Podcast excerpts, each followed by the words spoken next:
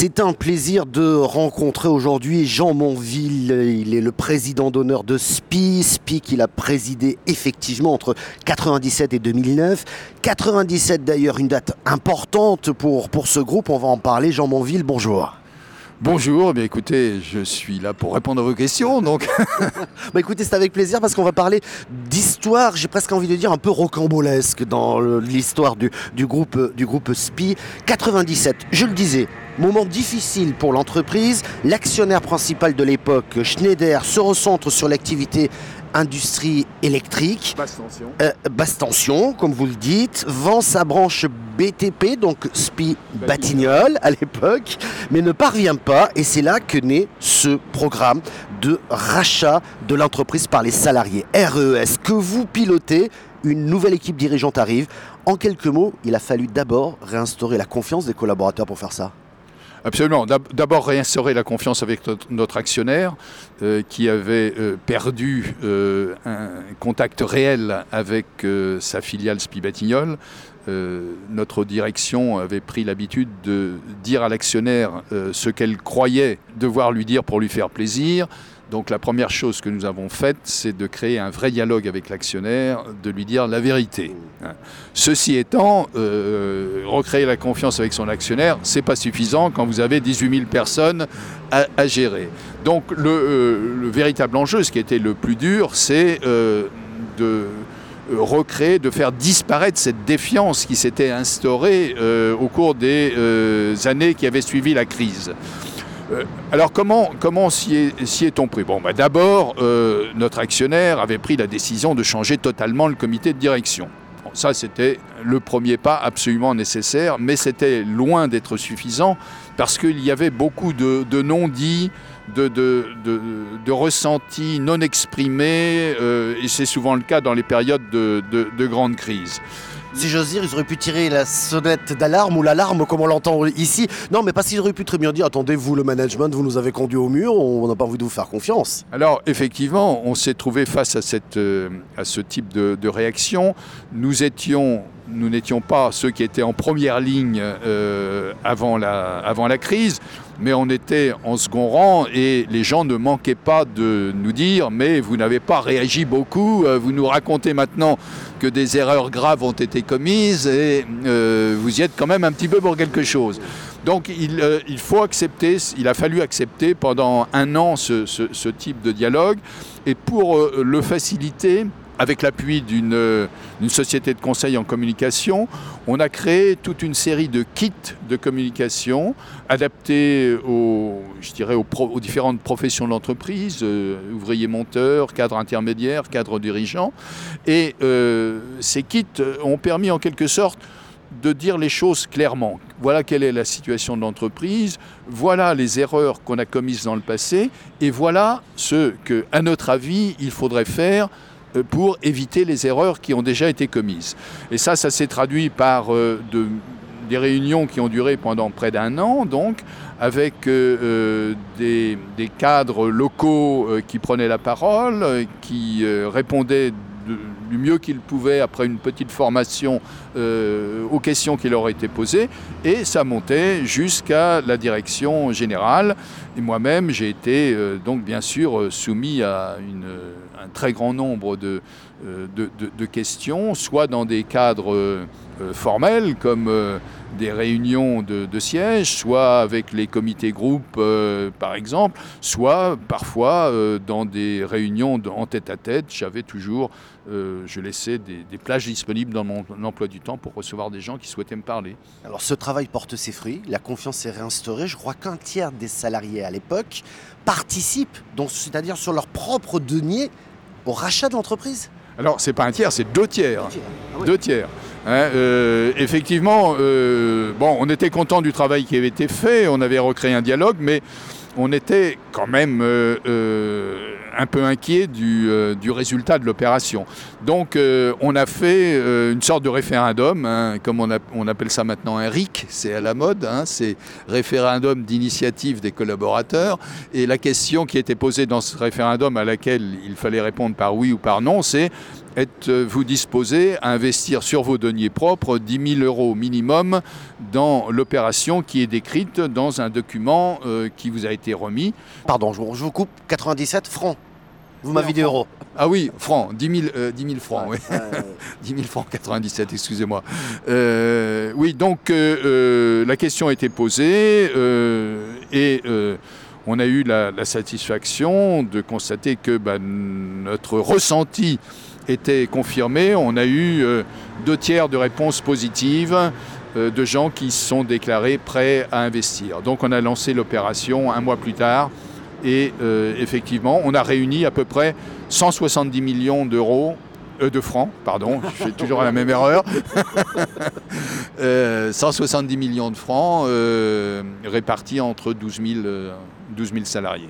12 000 salariés qui participent. Belle aventure. Ils participent aux côtés du Britannique AMEC, qui est également au, au capital.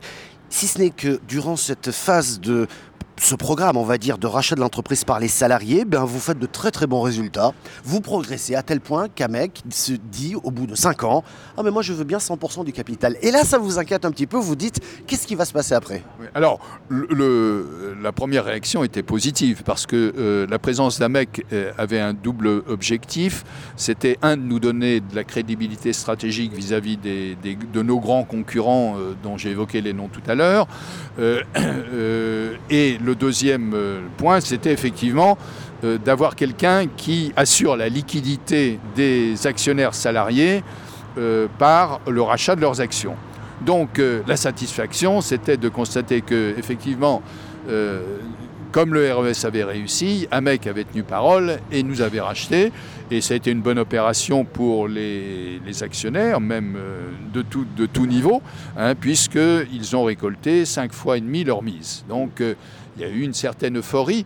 Et effectivement, vous avez raison, je, ne partageais pas totalement cette euphorie parce que je percevais euh, des problèmes euh, qui s'amoncelaient pour l'avenir. On va en parler de ces problèmes parce que Amec est coté à Londres.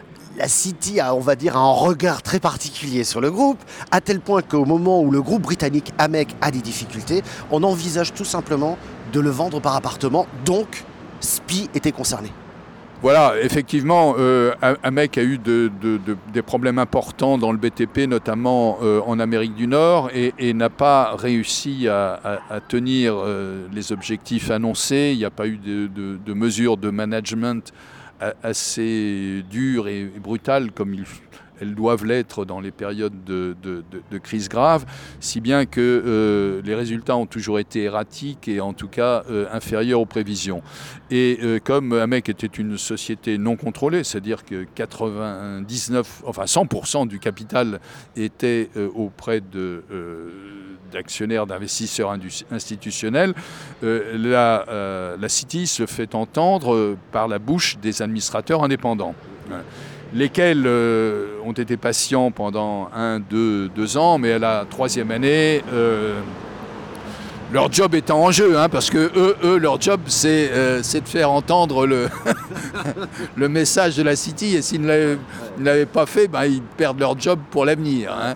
Donc euh, il y a eu des, des dialogues euh, assez musclés qui se sont instaurés, et le, le CEO de l'époque a dû reconnaître qu'il avait échoué dans sa, dans sa tentative de créer un groupe mondial diversifié, et il a premièrement, accepter de ne pas renouveler, de ne pas demander le renouvellement de son mandat, et deuxièmement, d'appliquer strictement à la lettre le plan qui était présenté par les banques conseils. Et ce plan, ben, effectivement, c'était le découpage d'AMEC. Si ce n'est que ce CEO parvient à convaincre, je dirais, euh, les différents partenaires financiers au fait que SPI ne soit pas vendu aux géants de l'époque, mais qui soit plutôt orienté vers un nouveau LBO finalement. Voilà, il a, bon, il n'avait pas une marge de manœuvre énorme. Hein, euh, bien sûr, les, questions de, prix, parce que c'était un appel d'offres, les questions de prix étaient bien sûr déterminantes. Mais euh, dans un premier temps, à notre satisfaction, c'est un, un, fonds euh, qui d'ailleurs finalement l'emporté. C'est PAI Partners qui avait, le, je dirais, la place de leader et qui, semblait le plus intéressé, qui avait remis un prix qui, à notre avis, était tout à fait acceptable pour les vendeurs. Et puis au dernier moment, ben, on a eu un, concurrent Eiffage qui a mis la barre un peu plus haute. Donc, et ça, ça s'est joué en 48 heures. L'élément clé, bon, bah, c'était le fait que euh, nous avions de bonnes relations, comme vous le disiez, avec le, CEO d'AMEC, euh, qui euh, comprenait quels étaient les, désirs du management de SPI.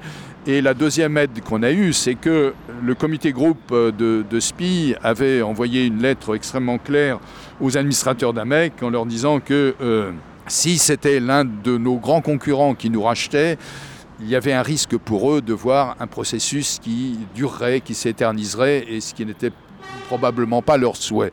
Et effectivement, le souhait des administrateurs d'AMEC, c'était de résoudre très rapidement le problème, euh, c'est de pouvoir dire à la bourse, ben voyez, voilà, vous nous demandiez de vendre, on a vendu. Donc en définitive, ben, le, conseil d'AMEC a choisi l'offre de PAI Partners qui était légèrement inférieure à celle des FAGE et ça a donc joué en votre faveur. LBO, PAE Partners. Aujourd'hui, le groupe se porte bien, même très bien, euh, indépendant. Euh, vous en avez même fait un livre, et on va arrêter euh, sur cette question-là, qui s'appelle Naître et renaître. Ça traduit bien finalement ce qu'on vient de se raconter. Absolument. Mais ça, naître et renaître, c'est une idée qui est, qui est née au, au début des années 2000.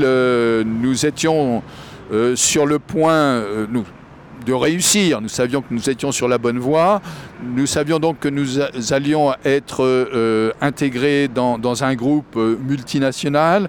Et euh, un conseil en management avec qui je travaillais depuis des années m'a dit bah, ça serait quand même très utile de, de, créer une cohésion entre les équipes de groupe, une cohésion qui, qui touche à la fois le passé par le récit, euh, le présent par ce que vous êtes en train de faire, et l'avenir par euh, euh, vos objectifs stratégiques. Donc pour ce faire, il faut écrire un livre. Voilà, bah, je me suis lancé dans, l'aventure. Au début, j'ai voulu sous-traiter. Ça ne m'a pas plu parce que je pense qu'il faut, quand on écrit un livre, euh, avoir un fil directeur, lui donner un sens. Et donc j'ai pris la plume moi-même et j'y ai consacré euh, deux ans de, week-end et de vacances euh, pour y parvenir. Et si je l'ai fait, ça a été parfois dur et fastidieux, mais c'est parce que j'ai trouvé aussi du plaisir à, à rédiger et à écrire. En tout cas, c'est une drôle d'histoire, j'ai envie de dire, mais qui finit bien pour SPI et que vous avez vécu en grande partie, notamment ces dernières années, avec des événements euh, exceptionnels, on va dire, dans la vie du, dans la vie d'une entreprise et d'un groupe comme celui-ci. Merci beaucoup, euh, Jean Manville. Merci beaucoup. Qui vous remercie de m'avoir interviewé.